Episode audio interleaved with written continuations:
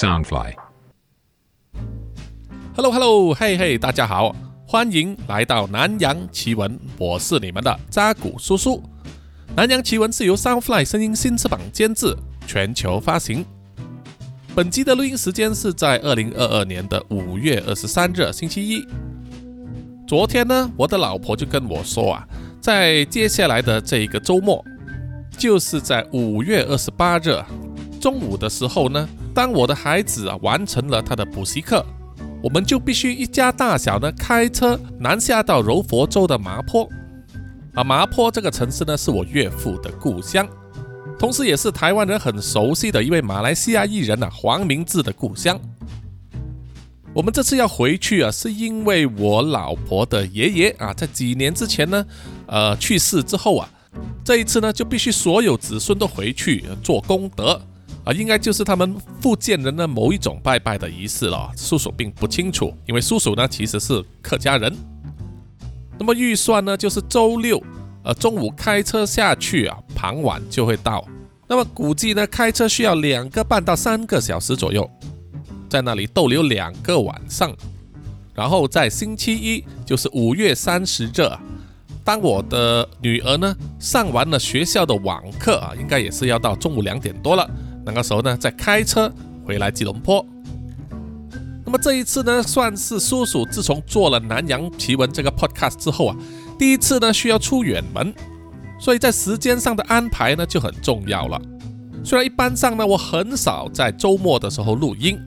啊，这个是因为呢，周末的时候没有回去工作室，啊，除非呃在假期的时候呢，我一家人都会来到这个工作室这里住啊。虽然叫工作室，其实呢就是我结婚的时候买的公寓。那么在住下来的时候呢，就会在周末的时候录音。那叔叔呢，其实上一个月啊，我记得就已经开始未雨绸缪了，就是说呢，万一真的有一天要离开马来西亚，比如说来台湾或者出国的话呢，Podcast 应该怎么做呢？所以啊，已经先买了另外一支这个 USB 的麦克风啊，比较简便啊，可以带着我的手提电脑，再加上这个麦克风呢，就能随时随地的录音。唯一的就是剪辑的时候稍微麻烦一些啊，不过这个都可以克服。无论如何呢，当然还是希望啊，这一次的旅程呢，就不会耽误到这个南洋奇闻内容的更新。然后就是呢，在旅程上如果有什么有趣的事情啊，叔叔呢也会尽量啊拍照或者是录影呢。分享在叔叔的这个 IG 啊 Instagram 上面，所以啊，对那些还没有跟踪南洋奇闻的 IG 的听众们呢，啊，请现在就马上跟踪哦，那么可以多了解一下叔叔有一些日常的生活，好不好？OK，上一集的猎肉者呢就说到啊，即使在伊娃的劝阻之下艾瑞斯呢依然继续去调查维维安的行踪，结果就找到了。跟维维安约会的那个神秘男人 Roy 所开的那一台保时捷卡宴，跟踪到他的家里，发现这个叫 Roy 的男人，其实他原名叫做 Ronald，而且还有一个太太叫做 Grace，并且育有两名子女。Iris 就这样子自投罗网，被 Ronald 和 Grace 抓了起来，并且得知了他们藏在背后的黑暗秘密。那么这名神秘男子 Ronald 呢？在他太太 Grace 知情之下，专门诱拐女生呢，把他们囚禁起来，并且通过拍卖卖给来自全世界那些变态的有钱人啊，任由他们处置。这些被卖掉的女生的下场啊，除了被强暴、被虐待之外，最惨的还可能会被吃掉。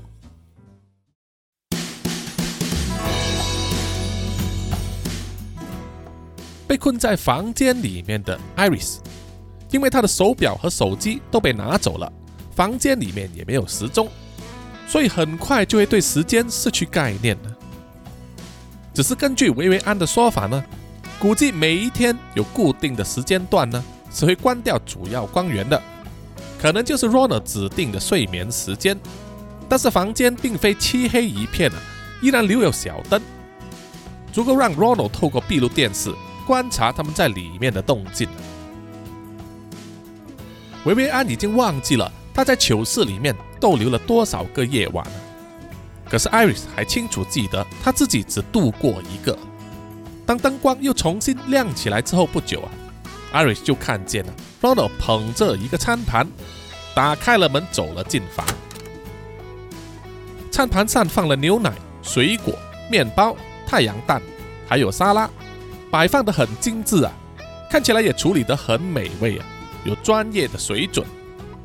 可是，在这种情况之下呢艾瑞斯有多少胃口可以吃呢？而 Ronald 依然笑嘻嘻的放下了餐盘，然后说：“吃吧，你不要饿坏了肚子啊！饿坏了的话，客人可不喜欢哦。”艾瑞斯用怨恨的眼神瞪着 Ronald，然后用脚踢了踢餐盘，震动啊，让杯子里面的牛奶洒了一些出来。Ronald 看了之后啊，皱了皱眉头，但是依然保持着笑容啊，从口袋里面掏出了一根手帕。然后蹲下来，把溅出来的牛奶擦了擦，然后笑着跟艾瑞说：“我做的菜可是花尽了心思，而且我对自己的手艺有信心呢，肯定会非常好吃。住在这里的期间，让你们吃得好是我的职责，所以啊，我劝你能吃的时候尽量吃。”艾瑞斯依然以怨恨的口气回答说：“不吃。”我宁愿饿死也不吃。罗纳听了之后啊，站起身来，然后板着脸孔说：“你别敬酒不吃吃罚酒啊！我告诉你哦，在我下一趟回来收碗盘之前，你得把它吃得干干净净，不然的话，下一顿菜我就把你朋友的其中一个肾煮来给你吃，反正他少一个肾也不会死。”你再不吃，我就切一个卵巢或者是一颗眼球，直到你听听话话为止，懂了吗？说完就关上了门，离开了。可是他说过的每一句话，都留下了冰冷刺骨的寒意，深深的打击着艾瑞斯。这一种情感上的勒索，让艾瑞斯不得不就范了。他只好慢慢的爬过去。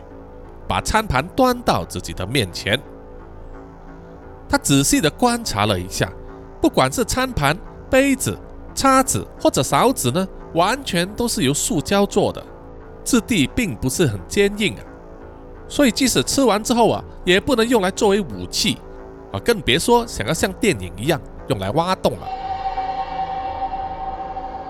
Ronald 把另外一个餐盘拿去了维维安的囚室，交给他之后啊。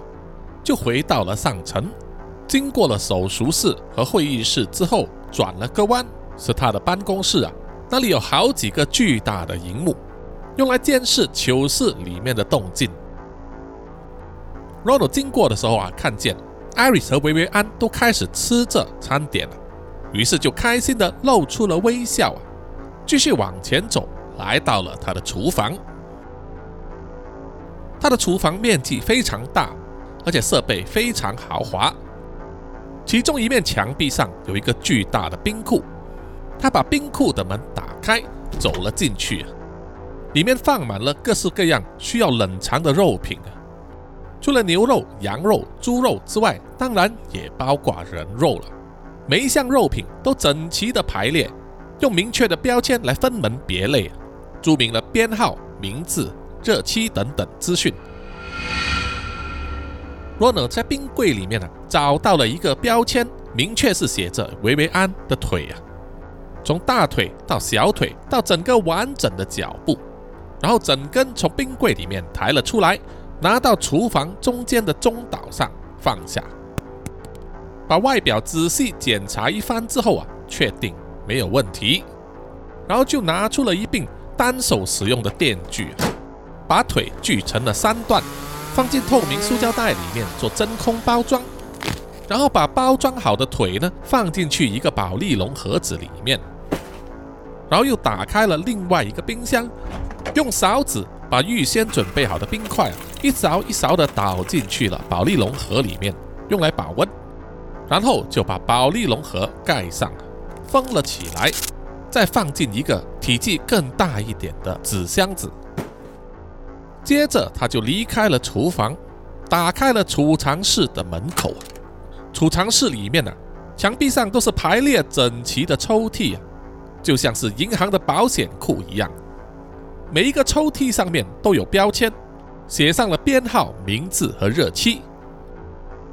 Runner 找到啊，标签上写着维维安的名字的抽屉啊，把它打开，里面放着的是维维安的随身物品，包括他的包包、钱包、手机、高跟鞋等等，还有他被抓的时候身上所穿的衣服，还有内衣裤，再加上一叠特别打印出来的照片。Runner 拿了其中一张维维安的照片再加上他当天所身穿的长裙，然后关上了抽屉啊。把照片和长裙呢都放进了纸箱里。他知道啊，这一些都是他的客人红烧锅最喜爱的物品。Ronald 把这个纸箱封装起来之后啊，就放到一旁，在上面写了一个符号啊，代表这个箱子呢之后就会被安排宅配给红烧锅，让他好好的食用啊。Ronald 处理完维维安的腿之后啊，接下来他就必须处理 Iris。因为根据他另外一位顾客绰号叫做魔法师的要求呢，他必须在二十四小时之内啊，把艾瑞斯准备好，然后把他呢送去机场，由魔法师所安排的私人飞机呢接载。Runner 从车库里面推出一张轮椅，然后装上了氧气筒啊等等的设备，准备好用来运载 Iris 的时候，他的手机就响了起来。原来是他的太太啊，Grace 拨电话跟他说，他的孩子在学校啊出了事，好像是跟其他的同学呢有了纠纷，就必须要见家长。Runner 皱了眉头，吸了一口气啊，再看了看自己的手表，离交货时间还有八个小时，估计应该很充分了吧。于是啊，他就答应了 Grace，说他们会在学校碰面了。然后呢，他就挂了电话。走进去卧室里面，换了一套衣服，然后又走进去车库，开着他的那一台保时捷卡宴，离开了他的这一间工作室。艾瑞虽然吃着 Ronald 送来的餐点，却是吃得心不甘情不愿的。在喝着牛奶的时候啊，里面在想着有什么可以逃跑的方法。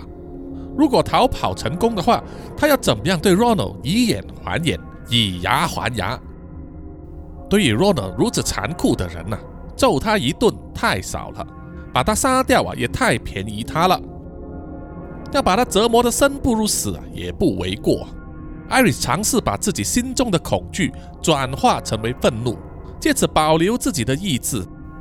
他知道维维安已经失去了一条腿啊，所以意志上已经放弃了。可是他自己啊，不到最后一刻是绝对不会放弃的。这个时候啊，他一个不小心，把手中杯子的牛奶啊倒了出来，溅到了自己的衣服上。艾瑞斯非常的恼怒，忍不住骂了自己几句啊，就想要脱下衣服，拿去旁边的洗手盆那里啊冲洗一下。当艾瑞斯脱下了衣服的时候啊，就发现了一样让他自己很惊讶的东西，就是在自己的肚脐上方有一个纹身。艾瑞斯非常的疑惑了，在他的记忆之中，自己从来没有做过纹身。那么这一个纹身是什么时候弄上去的呢？他检查了一下，又用手擦了擦那个纹身，看起来是真的啊。可是呢，那个纹身周围的皮肤质感有一点不一样。艾瑞心里非常的纳闷啊，于是继续用手呢，在自己肚子的周围仔细的用手指摸索。摸了好一阵子之后啊，他才发现那个纹身是假的，是一张即可乱真的皮肤薄膜贴在他的肚子上啊。于是他就把那张薄膜从边缘慢慢的撕开，撕出来之后啊，他再仔细的端详，就发现了薄膜的另外一边写着一段非常细小的文字。艾瑞斯瞪大了眼睛，仔细的读那一段文字啊。上面是这么写的：当你发现这张薄膜的时候，只有两种可能性。第一，就是你安全无事啊，以为这个只是一场恶作剧；第二个情况就是你没有听我的劝阻，继续调查，结果现在落入坏人的手中了吧？读到这里，艾丽丝就想起来了，曾经给他警告的人只有一个，就是那个神秘的女骑士，还救过他一次的伊娃。艾瑞斯当然是不会知道啊，他是在喝醉的时候啊，被偷偷潜入的伊娃呢，在他的身上做了手脚。艾瑞继续去念薄膜上面的文字啊，下半段是写着：“我不敢保证有充足的时间可以救到你，所以你首先必须自救，而我只能尽量提供协助。所以接下来我要说的是，你要好好的记住，我在你的下路。”各贴了一张玫瑰的纹身薄膜，你把它撕开之后，里面各藏着一张透明的薄片。你可以把薄片各贴在你上下的门牙，在需要用到的时候，只需要门牙用力咬合一次，它就会释放一股甜味。接下来你只需要用牙齿咬到对方一次，就可以让他短暂的全身麻痹。记得机会只有一次，请你好好把握。艾瑞斯读完之后啊，马上检查了一下自己的下路，确实呢被伊娃贴上了两张玫瑰的纹身。于是啊，他马上转过身去，背对着闭路电视啊，小心翼翼地撕开那张纹身薄膜，里面确实藏了一张薄薄的胶片呢。艾瑞虽然不知道啊，这张胶片里面藏着的是什么黑科技啊，可是那是他逃脱的唯一希望，他必须好好的把握。于是接下来他就必须想一个周详的计划，怎样对 Rona 使出这一招。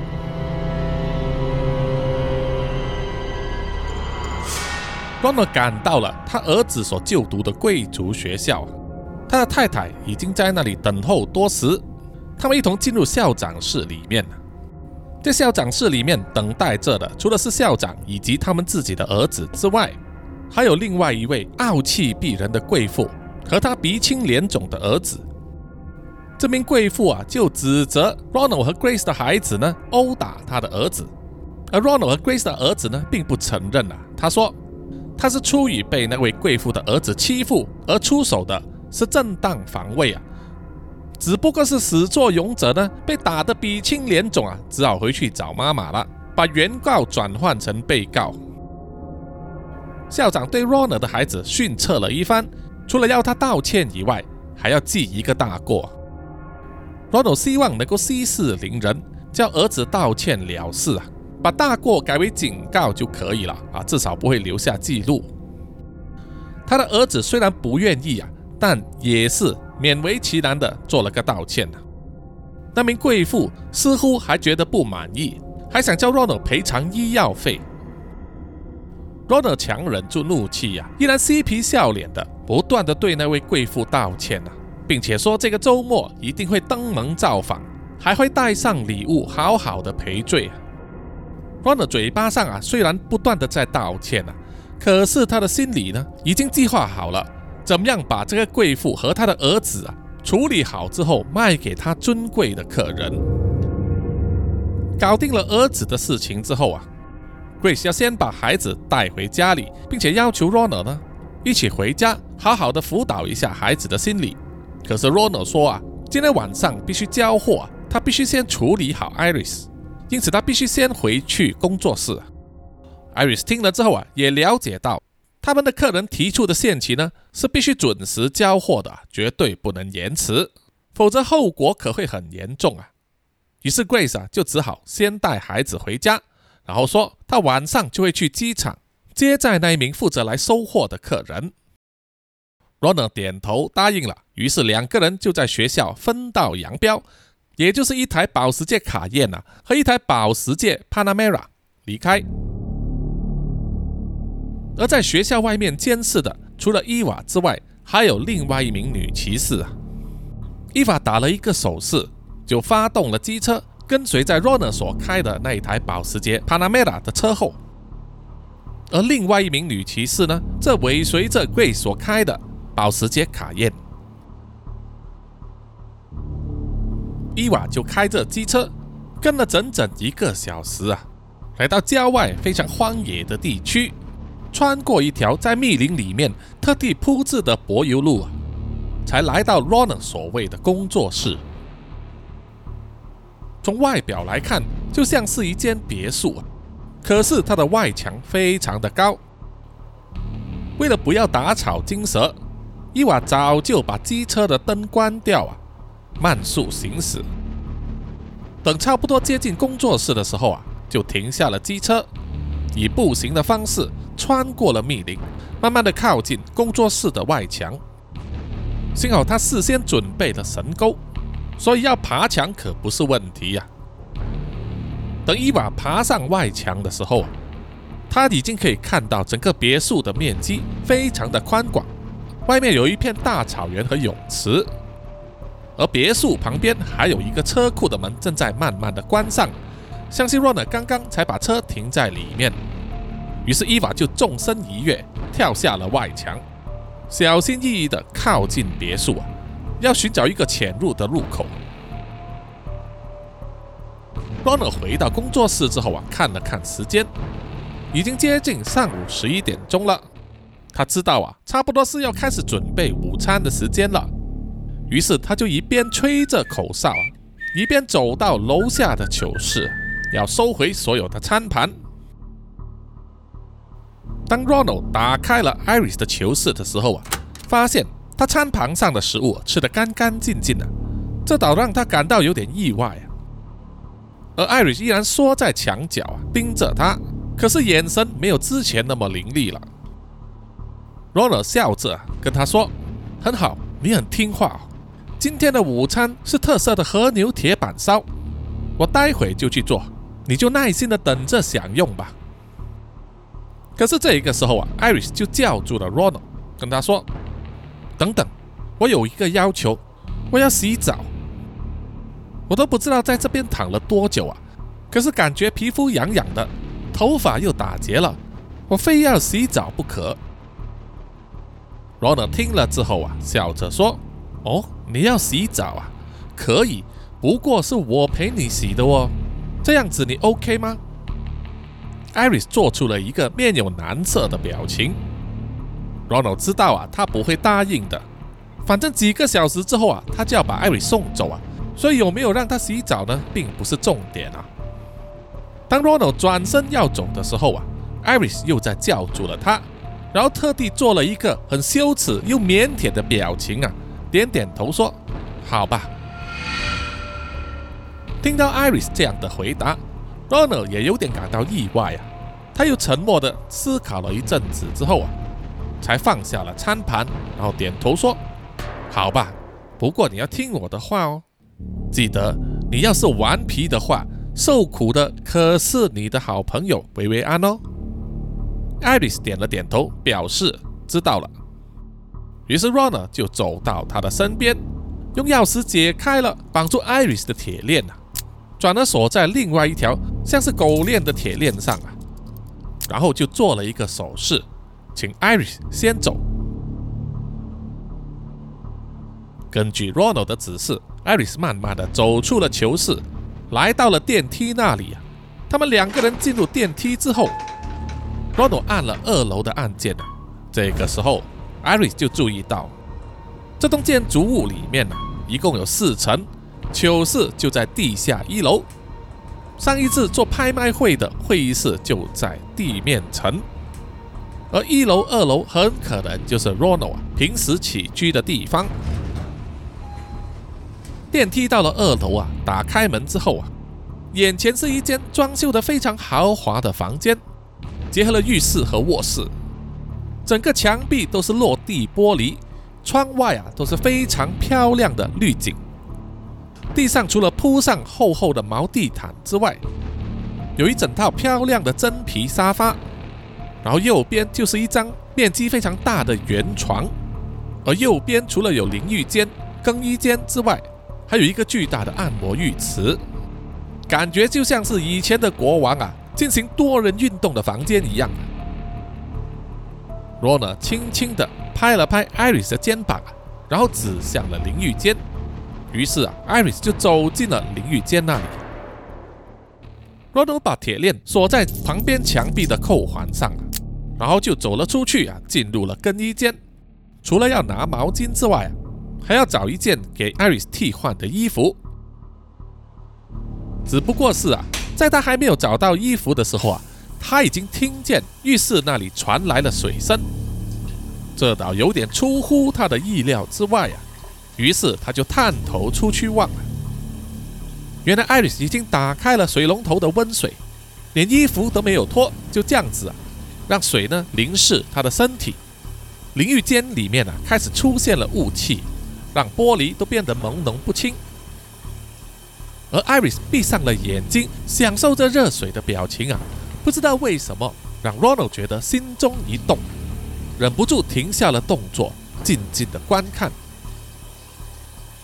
而 Iris 当然知道 Ronald 在偷看他，所以他是故意为之，摆出了各种护眉的动作和表情啊。因为他身上还穿着单衣，而被温水侵蚀了的单衣紧紧的贴住啊他的皮肤。尽显他的美好身材，反而比赤身裸体更加的具有诱惑力啊！艾瑞斯一面洗澡，一面提醒自己不要太过做作，太像演戏的话，可能就骗不了人了。他心里其实非常紧张，生怕这一招行不通，可能他就再也没有机会了。果然啊，不久之后，色迷迷的 Rona 就冲进了淋浴间。一把抓住了艾瑞斯的头啊，粗鲁的把他推到了墙角，另外一只手就要扯下他的单衣。艾瑞斯不想被 Ronald 这样子强暴啊，但是他又不能直接做出反抗，于是啊，他就转变了态度，他就用求情的语气说：“等等，我不会反抗的，你要的话也请你温柔一点。”Ronald 听了之后啊，更加的兴奋了，他认为自己已经让艾瑞斯折服了。不敢反抗啊，于是就把艾瑞斯转过身来，面对着自己啊，一手掐住他的脖子，然后嘴唇就靠过来要亲他。艾瑞斯知道机会来了，把早就放在自己上下门牙的那个薄片用力咬合，很快他的舌尖就感到一股甜味啊，接着 r o n 的嘴唇就贴上来了。艾瑞斯闭起眼睛。忍受着 Ronald 的舌头在他嘴巴里面乱窜呢。等他觉得时机成熟的时候，于是就猛吸一口气，卷起了自己的舌头，然后上下门牙用力的咬了下去。接着就是一番惨叫，Ronald 整个人往后退去，他用手遮住了自己不断流血的嘴巴，用愤怒的眼神盯着 Iris。当他要发出声音。用最恶毒的字句辱骂艾瑞斯的时候啊，突然就感到全身抽搐，好像有一股电流穿遍全身一样，手脚不由自主的胡乱摆动，然后就整个人倒在浴室的地板上，昏迷了过去。在一旁看得惊魂未定的艾瑞斯，他的心已经紧张的狂奔乱跳啊，他用脚轻轻的踢了一踢 Ronald 的身体。确认他真的失去了知觉，昏倒过去之后，就把还留在他嘴巴里面的半截舌头啊吐出来，也不管自己满脸是血，蹲下来伸手进去，Rona 的身上翻找钥匙，花了九牛二虎之力啊，才在他的裤袋里面掏出了钥匙，解开了自己的手铐，接着啊，他就一拐一拐的走出了淋浴间，尽量以最快的速度啊。来到了地下一楼，来到囚室的外面了。囚室的门柱上有一个很大的白色按钮啊。艾瑞斯用力的拍了一下，门口就打开了。他看见躺在囚室里面虚弱的维维安，高兴的冲上前去啊，抱住了他。连维维安都不敢相信啊，以为自己正在做梦。艾瑞斯一面哭一面跟他说：“这不是做梦啊，是真的。”我现在就要救你出去，我们两个人一起逃吧。接着，他就用手上的钥匙解开了绑住了维维安的铁链，然后用力撑起了只有一只脚的维维安，慢慢的走向了电梯。在同一时间，昏倒过去的 Rona 很快就醒来了，或者是因为舌头断掉啊引来的剧痛。他用喉咙发出咆哮，一面辱一边辱骂艾瑞斯，一面爬起身，脚步踉跄的走过去电梯那里，按下了电梯的呼叫按钮。这个时候啊，艾瑞斯也是背着维维安走到了电梯那里啊。当他按下电梯呼叫键的时候啊，电梯门并没有马上打开，而是开始往上移动。艾瑞心想：糟糕了，那个混蛋一定是醒来了。于是他只好撑着维维安，转头一步一步的要爬上那一座楼梯。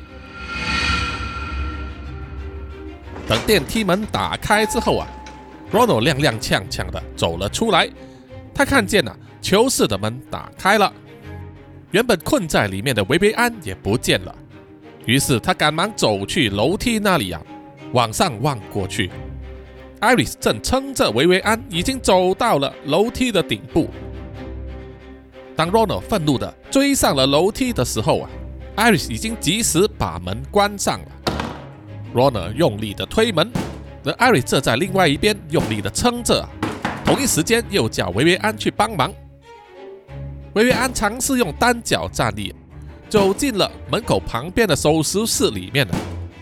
看到有一个吊点滴的架子，于是就把它推出来，把架子打斜放啊，硬生生的卡住了门把，让这个门没有办法从里面推开。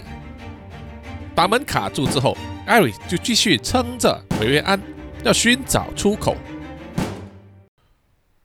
愤怒的 Rona 撞了几次门之后啊，知道撞不开了，于是啊，他又跑下了楼梯，进入了电梯，然后按下了地面层的按钮。当电梯到达了地面层，门一打开，Rona 就追了出去。而才走到厨房那里的 Iris 看见 Rona 追了上来啊，于是先把维维安推开到一旁啊，然后他就被 Rona 拦腰一抱啊，推倒在地上。把 Iris 推倒之后，他的左手掐住 Iris 的脖子，右手就挥拳要打下去。而 Iris 呢，直接用他的指甲在 Runner 的左手臂上啊，狠狠地抓住几道血痕。Runner 忍住痛楚啊，还是揍了 Iris 一拳，打得 Iris 头昏眼花。当第二拳就要落下的时候啊，维维安在橱柜里面拔出了一把小刀，然后大喊一声。使尽全身的力气啊，扑上来，刺中了 Rona 的左肩，在肩胛骨上面。Rona 痛得啊，推开了维维安，然后站起身来，想要拔出肩膀上的小刀，可是他的手却摸不着啊。于是他就追过去了，在地上爬行着的维维安，用脚踩住了他的后背啊，然后左手呢抓住了他的头发。然后硬把他的头呢往地板撞了两下，弄得薇薇安满脸是血。这个时候，艾瑞斯又爬了起来，随手抓取旁边的一些碗碟，就往 Ronald 砸过去。趁着 Ronald 分神的时候呢，他又整个人扑上去，用力的咬住了他的左肩，几乎要把一块肉啊咬下来了。Ronald 痛得啊，用力抱起了 Iris，。然后用力一推，，Iris 整个人往后倒啊，撞破了一块屏风，然后整个人摔倒在客厅上，痛得他哀哀叫啊。接着，Ronald 打开了橱柜，拿出了一把切肉刀。当他要走向艾瑞斯的时候啊，躺在地上意识不清的维维安伸手抓住了 Ronald 的脚踝，像是要阻止他。罗纳目露凶光，转头啊就是一刀刺向了维维安的后背，鲜血即射而出。很快的，维维安的手也没有了力量，放开了罗纳的脚踝。罗纳又从橱柜里面拿出了那一把小型的单手用锯子啊，打开了开关，锋利的电锯运作起来啊，即使是骨头也能够轻易的切断。他杀气腾腾的走到了客厅，看到艾瑞斯无力的躺在地上。他正想要走过去对艾瑞斯的身体使用那把电锯的时候，突然间传来玻璃碎裂的声音。客厅的其中一面落地玻璃碎裂了，碎面洒满地上。从外面走进来了一个全身穿着黑衣的女骑士，那个人正是伊娃。他的左手握着一柄手枪，瞄准着 Ronald。看到了手枪，Ronald 也不敢轻举妄动，他停止了动作，双手慢慢的举了起来，死死的盯着伊娃，猜测他到底是什么来历。而伊娃并没有管他。而是转头问了问躺在地上的艾瑞莎，说：“你还好吧？还没死吧？”艾瑞斯有气没力的举起了一只手啊，伸出了中指，然后对伊娃说：“干，我差点要死了，你怎么不早点来？”伊娃看了之后啊，笑了一笑，这证明啊，艾瑞斯没有生命危险啊。于是他就把注意力放回到 Ronald 的身上。伊娃露出冷酷的笑容啊，对 Ronald 说：“我找了你好久了，今天可不会轻易的放过你的。”Ronald 一副满不在乎的表情啊，含糊不清的说：“枪在你手上，你到底想怎么样？”伊娃笑着说：“对付你这种人渣，一枪打死你，太便宜你了。”接下来他的行动啊，大出所有人的意料之外。伊娃把他手上的自动手枪的弹匣退了出来，然后随手就把弹匣和手枪分开往两个方向啊丢出去。他要发出的信息很明显，他现在是要单挑。看到这样子啊，罗纳心中非常兴奋呐。到底是有多傻的人才会放弃手枪不用啊？他笑了笑，然后挥动手上的电锯，有胆色，很好很好。我倒要试试看你的肉是什么味道。躺在地上的艾瑞斯看着伊娃把手枪丢掉啊，整个人都懵了。他在想：伊娃不是疯了吧？看起来像是空手的伊娃，脱下了他右手的皮手套，露出了一只用金属材质做成的异手。接着啊，这只异手握起拳头，一柄一米半长的锋利刀子。就从拳面上弹出来，反射出阵阵寒光，把艾瑞斯和 Ronald 都吓了一跳。自从上一次伊娃在玉花村被尤耀天和西里子救出之后啊，他并没有回归正常人的生活，而是在老富翁的资助之下，接受了西里子的战斗训练，并且在他断掉的右手上安装了高科技的翼手。除了回复大半的生活技能之外啊，一手还内藏了武器。训练完毕之后，伊娃就成为特别部队的一员，专门去打击犯罪组织，以及要救出所有受害的女性和儿童。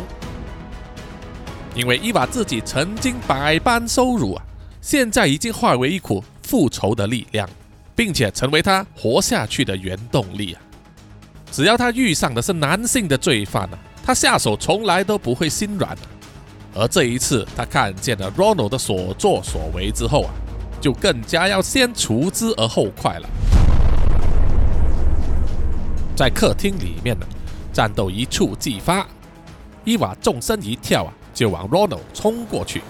Ronald 将电锯啊从左往右一挥，伊娃用他的手中剑啊挡了一记，爆出了火花，然后就一个转身。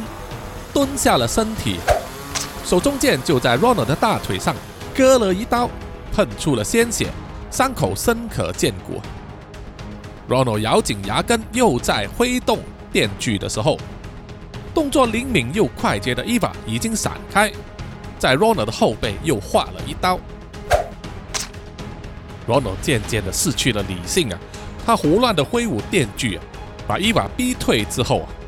然后主动冲向前去，然后把口中含着的血喷向了伊娃的眼睛。冷不防有这一招啊，伊娃被喷得满脸都是血，反射性的闭上了眼睛。Ronald 挥舞的电锯啊，劈中了伊娃的荔枝，爆出了火花和刺耳的金属碰击之声。接着啊，电锯又在反手一劈，挡开了伊娃的右臂一只，还划伤了他的胸口。接着啊，当 Ronald 以为胜券在握，准备把电锯迎头劈向伊娃的头颅的时候，无法睁开眼睛的伊娃不退反进，用头撞歪了 Ronald 的鼻子，弄得他一时晕头转向，身体失去了平衡，往后就倒在地上。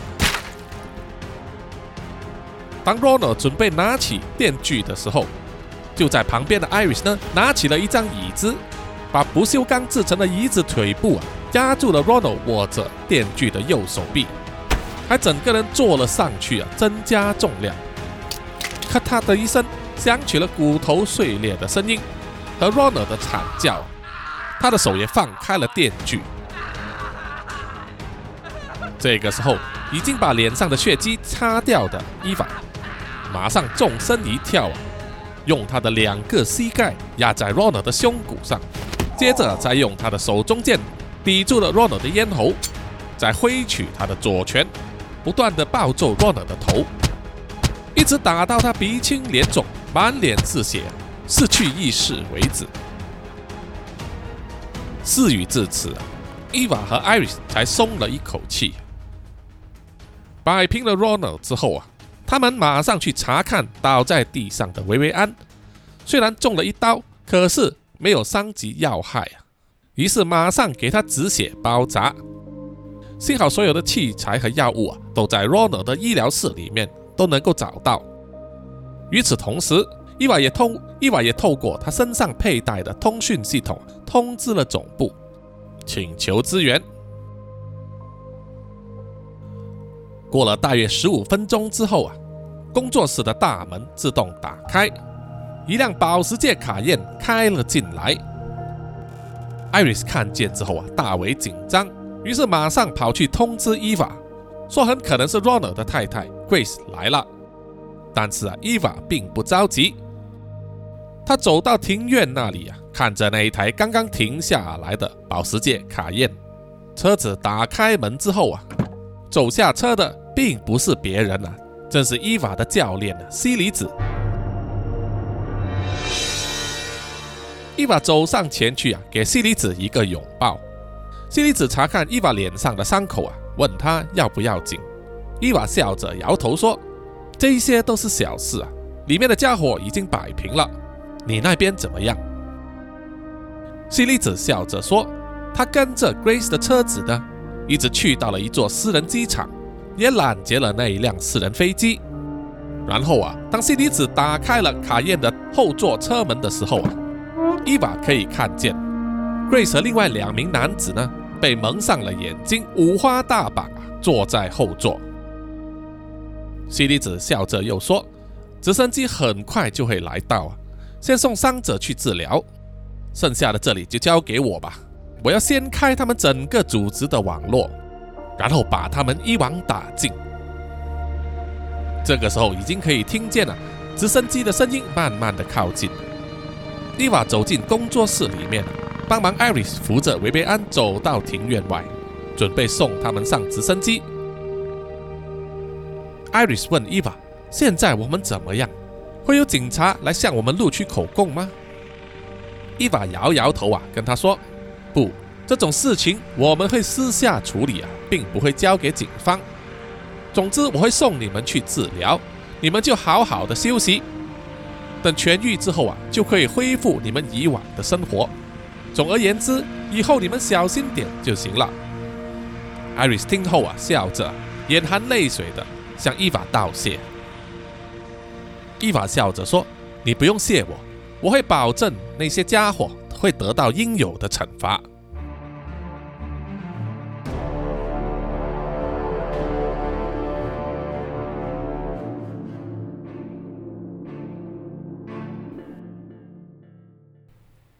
好，在叔叔说出这个故事的结局部分的时候呢，要先来回答一些啊听众们的留言。首先是在 Facebook 上啊，这位听众春汤旺他就留言说，上班收听，所有同事啊都安静的在听，当然也没在做事啊，哈哈哈，啊哈，谢谢你，还有谢谢你的同事捧场哦，记得小心不要被老板发现了。接下来呢，这三位听众啊留言的内容都很相似啊，首先是黄培成，他说竟然是三集大长篇，难道扎古宇宙又要多开启一个新支线了吗？啊，另外一位留言的是 Yun Miyavi Chang，他说居然出三集，我要忍到下集出完才能听了。啊，另外呢就是一直该 哈，他说叔叔啊，我又要等到星期五一起听，真是抱歉哈。因为这一期的故事呢，情节比较长一点哈，因为前半段查案的部分，呃，所以呢就变成两集的话就很长，所以叔叔就分成三集了。啊，抱歉抱歉啊，叔叔呢会尽量的做到简单精要的哈。接下来呢就是哦，也不得不提一下呢，就是当苹果日报啊登出了有关泰国女星 Dangmo 最新的这个消息啊，说她死去三个月之后，她的 Facebook 账号啊突然间有人发贴文。那么到底发贴文的是谁啊？这个人说他将要大爆料啊，爆出所有涉嫌害死 d a n m o 的人。那么很多听众朋友呢，看到这个消息之后啊，就私信给叔叔啊，问我有没有收到这个消息。那么叔叔也非常感谢大家的通知。然后呢，我又去了苹果日报的这一个 Facebook 还有 IG 上。那么也很感谢听众 Sean 点 S A 零五三幺呢，就在苹果日报的那个 I G 上啊留言说啊，如果要听关于 Demo 的这个故事的话，可以来听南洋情闻的 Podcast 啊，谢谢他的推荐。那么之后是不是有多一点人来到南洋奇闻去听 Demo 的那一集呢？啊，叔叔暂时还看不见这个数据。不过这一两天呢，就多了很多人呢追踪南洋奇闻的 I G，那么要谢谢大家。叔叔也是非常希望啊，Demo 这种案件能够尽快水落石出，找出幕后的真凶，并且把他绳之于法，还给 Demo 一个公道啊！啊，接下来的留言呢是在 Mixer Box 上，那么只要有新的集数上线呢，就会有蛮多的听众啊来抢头香啊，非常感谢他们啊，包括苗疆杀人蛙、布里小哥哥、二世公园小圆、呵呵啊等等啊，谢谢你们。也有一位听众啊，称猪饭，他就留言说，等下集出来的时候再一起听，不然会睡不着，哈哈哈，哈哈哈，是的。然后他也留言说，谢谢在古叔叔，因为你常介绍一些好看的影片，像是《梦魇绝症》啊，还有一堆的好片都很好看，很期待第二季。哈，不客气不客气啊，谢谢你，叔叔。现在呢，也是要保持这个吸收大量的资讯啊，给自己多一点创意。去说各种各样的故事啊，有时候看书实在是不够时间，所以现在很多都要看影片。那么也感谢一些听众呢，啊，有私信我推荐一些好看的片呢给叔叔。OK，好啊，留言就暂时这么多。接下来呢，叔叔要感谢所有赞助南洋奇闻的听众们啊，他们就是南洋探险家 Jimmy Chin、Aaron Yu、陈忠杰还有谢明 Cheng。接下来是南洋侦查员二世公园图子 Ralph 一子该三 D 丽真爱笑三十三洪志伟 Kinas 林家达蔡小桦苗疆杀人蛙朱小妮何彩凤许家伟，还有新加入的啊李承德啊。接下来呢，还有就是南洋信徒，就是包括啊李英静、Shy 丽、徐奈卫、伦伦以及呃新加入的这位叫做昌书善。谢谢你们啊！谢谢大家。好，接下来我们就回到这个猎鹿者最后最后结局的部分了。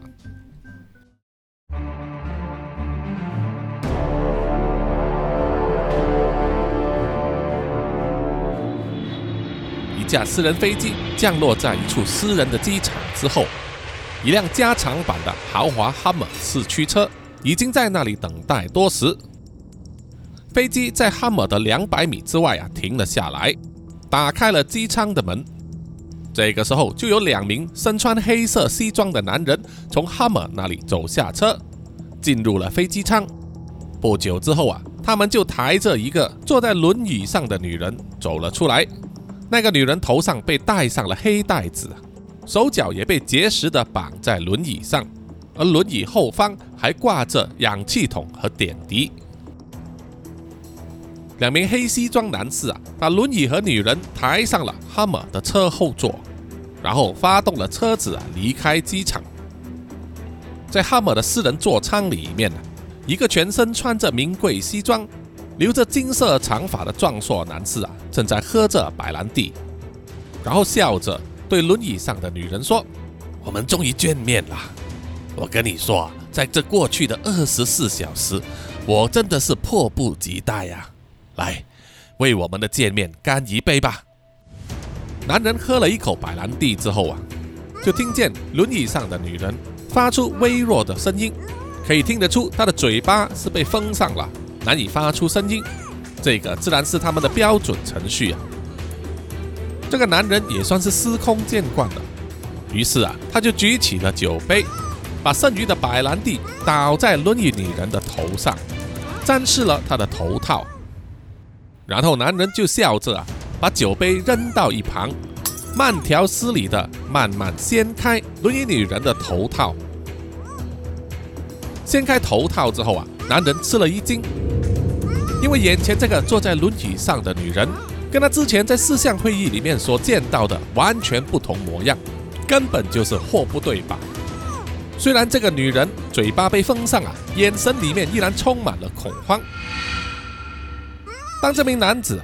愤怒的拿起了手机，想要拨电话给 Ronald 的时候，挂在这个轮椅女人胸前的一块平板荧幕亮了起来，显示了一连串的文字啊，上面写着：“魔术师先生，你好，我是 Ronald 的妻子 Grace，我想跟你说。”接着，平板的荧幕出现了五个英文字母 F U C K U，然后就是连串的蜂鸣声。在车里面的男人还没来得及做出反应的时候啊，就他的整台哈姆豪车爆炸了。炸弹爆炸之后，西里子的手机就收到了信息啊。他拿起了手机检查了一下信息，然后转头对一个悬挂在悬崖旁边的铁笼子啊说了一声：“好了，你的好朋友魔术师先走一步了。”你有什么遗言吗？笼子里面的男人就是红烧锅了。他不断的哀求西里子放了他，并且说不管多少钱他都愿意出。只是西里子面不改色，他拔出了腰间的短刀，割断了绑着铁笼子的尼龙绳，铁笼子就直接坠下了万丈深渊，在峭壁下推撞和滚动啊，最后滚下了海中。完成之后啊，西里子拿起了手机，拨了个电话给伊娃，问他那边的情况怎么样。而伊娃正在把一大罐蜂蜜迎头倒在另外一位超级富豪啊马将军的身上啊。同样的，马将军也是被五花大绑的绑在轮椅上。倒完蜂蜜之后啊，伊娃拿起了棒球棒啊，猛地一挥，就打碎了马将军两条腿的腿骨。让他即使挣脱了轮椅啊，也无法马上逃走。马将军痛得哇哇大叫，泪流满面。可是伊娃并没有就此放过他，他把绑着马将军的轮椅推进去一个很很大的猪圈的中央，然后走出了猪圈，关上了围栏，然后再拉起另外一道闸门。闸门打开之后啊，就涌进了十几二十头硕大又饥肠辘辘的肥猪。这些肥猪涌进了猪圈之后啊，就四处寻找粮食。当他们闻到马将军身上的蜂蜜的甜味之后啊，就涌上去不断的舔食和啃咬。肥猪们越吃越起劲啊，很快就把马将军推倒。所有的猪崽啊，都前仆后继的涌上去要分一杯羹。伊娃在旁边冷眼旁观啊，相信不到一个小时，马将军就会被猪子吃得清光，连一块骨头也不剩。当西里子拨电话来的时候，伊娃接听了，然后说他已经搞定了。那么接下来他们的工作呢，就是要继续找出散布在全世界的这一班超级变态富豪，并且给予他们应有的惩罚。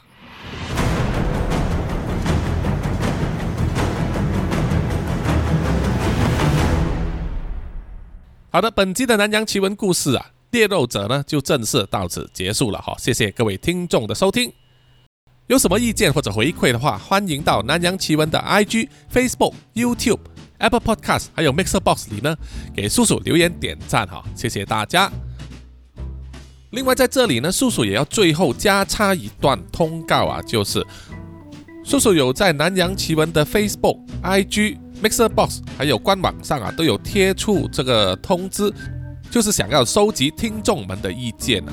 这是因为呢，啊，叔叔的南洋奇闻呢，现在想要啊，就是推荐给一些制作公司啊，想要把它影视化、改编拍摄成为电影或者是影集啊剧集啦。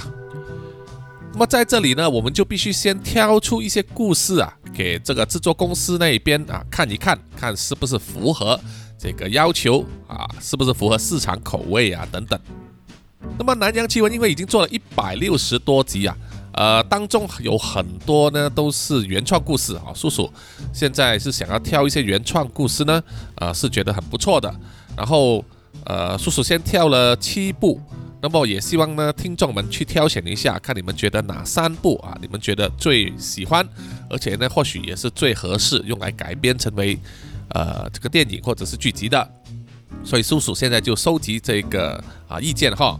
那么当然有一些漏网之鱼呢啊，也有一个项目呢，让听众们可以填写啊，你们觉得呢最喜欢的那个故事哈。这个意见调查呢，叔叔会有一个截止日期，是到二零二二年的五月三十一日啊，晚上十一点五十九分呢，叔叔就会截止收件了。所以听众们啊，如果你刚刚在星期五上线这一天就听到这一集节目的话啊，不用考虑啊，马上就去点开啊，去寻找这个连接呢，点开来填写这个意见收集，好不好啊？谢谢大家，谢谢你。那么我们下一集再见哈，拜拜。